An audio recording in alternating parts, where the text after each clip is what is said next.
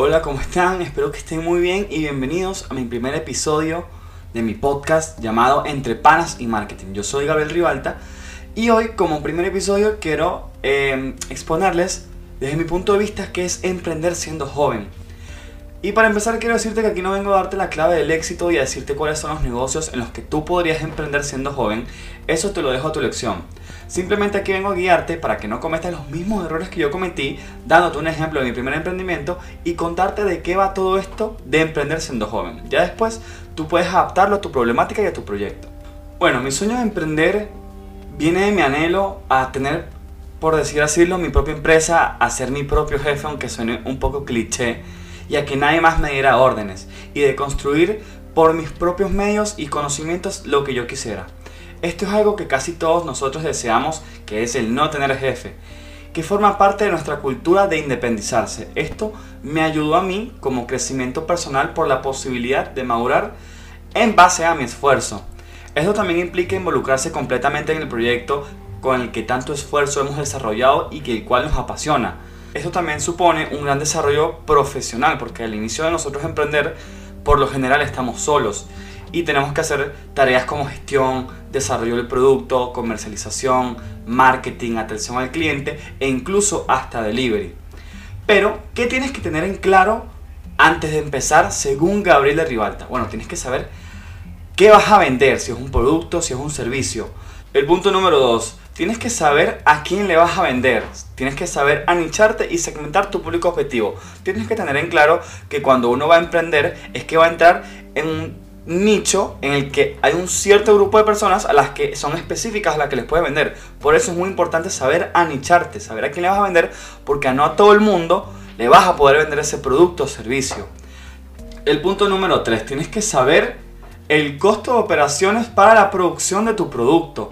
Esto es muy importante porque nuestro, nuestra inversión base por lo general es un poco reducida, entonces tenemos que tener en claro cuánto, cuánto nos cuesta todo para así poder sacarle el provecho máximo a esa inversión inicial.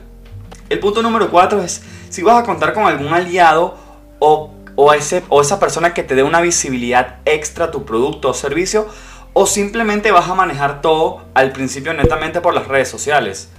Bueno, el punto número 5 es que tienes que saber cuál es la red social ideal para mostrar tu producto o servicio. Y sí, Instagram no siempre es la mejor opción para mostrar nuestros productos. Y último, pero no menos importante, en el proceso te vas a equivocar y ten por seguro que esto va a pasar, porque esto es lo lindo de emprender, porque uno en el camino, mientras va cometiendo los errores, va mejorando y mejorando para sí hasta en cada proceso pulir cada uno de los aspectos de tal manera para tener un mejor producto y servicio en un futuro. Aparte siendo joven nos permitimos asumir muchísimos menos riesgos en el caso de que nos equivoquemos. Normalmente siempre hay una posibilidad para el trabajo, pero el gasto es muchísimo menos. Y claro, lo importante es que en el proceso no te desanimes, porque nos va a pasar a todos. Me pasó a mí, te va a pasar a ti seguramente, le pasó a Elon Musk, a Jeff Bezos y a todo el mundo, porque es parte del proceso. Esta es la oportunidad perfecta para que uno pueda mejorar y quizás estar un paso más cerca del proyecto, negocio o servicio que tanto deseamos. Y ahora, si me lo preguntas, ¿realmente es difícil emprender? Mi respuesta va a ser depende. Depende de ti, del esfuerzo, la dedicación, la pasión que le pongas a todo, el proyecto todos los días en el que Tienes que saber cuáles son las metas a corto y a largo plazo, estrategia de marketing, cliente ideal, cómo convertir un lead en un cliente y después cómo hacer que ese cliente se convierta en un cliente recurrente. Son muchísimas cosas que te estoy nombrando que al principio ni yo mismo tenía idea de qué eran, pero es parte del proceso. Uno poco a poco se va juntando con gente, va conociendo gente que te va apoyando y que te va mencionando qué puedes hacer, qué no puedes hacer, cómo puedes hacerlo. Otra pregunta que sería muy común, ¿el dinero que inviertas será un factor diferencial en mi emprendimiento? Mira, yo te digo que sí y no. Yo cuando empecé mi marca de ropa llamada Good Durations, por si no la sigues, puedes seguirla en Instagram como arroba Good oficial, le empecé con módicos 150 dólares. 100 dólares que le pidió mi papá y 50 que yo tenía en ese momento. Y planteé hacer como metas a corto y largo plazo. ¿Qué quería yo para empezar de la marca y qué quería yo eh, que sería como el, punto final o, el objetivo definitivo de la marca. Bueno, la primera meta a corto plazo era empezar a vender accesorios para hombres y para mujeres que en, resumidas palabras serían pulseras. Y bueno, yo gasté de esos 150, nada más 50 dólares comprando piedras.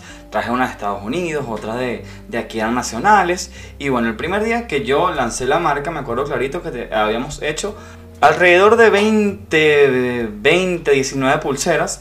Y bueno, ese día la lanzamos y ah, para mi sorpresa se vendieron 15 pulseras el primer día que yo me quedé impactado. Que, que nos quedamos sin stock eh, alrededor de 3-4 días que lanzamos la marca. Y tuvimos un retorno de la inversión de casi 75 dólares, nada más invirtiendo 5 con cada pulsera vendida a 5 dólares, si mal no me equivoco son 75. ¿Qué hice yo? Ya había cumplido mi meta a corto plazo en menos de una semana.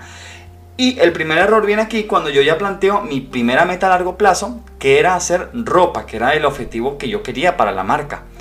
Y de, ese plazo de una semana eh, volvimos a hacer pulseras, volvimos a comprar pulseras y seguimos viendo pulseras como objetivo principal de la marca, que era el primer ingreso eh, grande que tenía la marca. Cuando ya pasamos de hacer esto a añadir esto, fue mi primer error, porque en ese trayecto de tiempo pasaron como casi seis meses en el que, bueno, yo vi telas, eh, elegimos el diseño, eh, buscamos un logo, que es el mítico elefante de mi marca, y el primer error viene en que yo olvidé todo, olvidamos la cuenta, olvidamos que vendemos pulsera y nos centramos única y netamente en la ropa.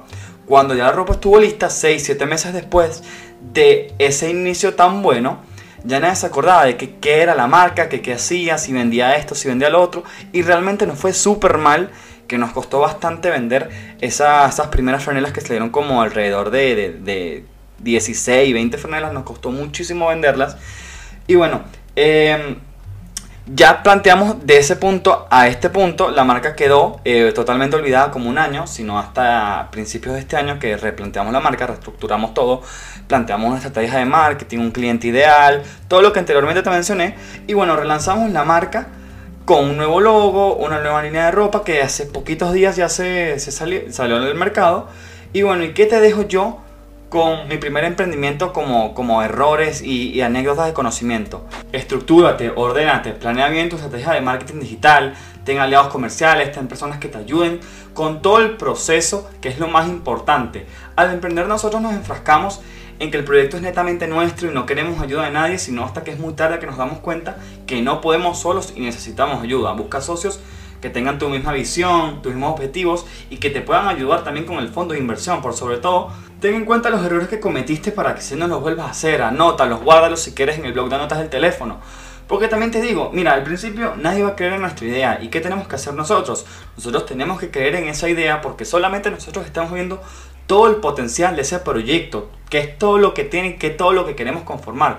Muchas veces dejamos este tipo de proyectos fantásticos simplemente por miedo a que nadie nos crea, que nadie nos compre y eso es un miedo real, te lo digo. Muchas veces pasó por mi cabeza esa idea en el que nadie me comprara ni siquiera las pulseras, la ropa, las gorras. Eso es poco a poco, eso es ir planeando bien tu estrategia de marketing digital, sabiendo llegar a las personas, teniendo que saber cuáles son las tendencias actuales que también son muy importantes para tú lanzar una línea de ropa y por sobre todo tienes que creer en ti. Si tú no crees en ti, Créeme que nadie lo va a hacer. Y bueno, hasta aquí quiero dejar el primer episodio de mi podcast entre panas y marketing. Y bueno, espero que te haya gustado. Me puedes seguir en todas mis redes sociales como Instagram y Twitter. En Instagram como arroba Gabriel y en Twitter como arroba Rivalta Gabriele. Muchísimas gracias por escucharme y realmente gracias por llegar hasta este punto. Y será hasta en otro momento que nos volvamos a escuchar. Gracias y hasta luego.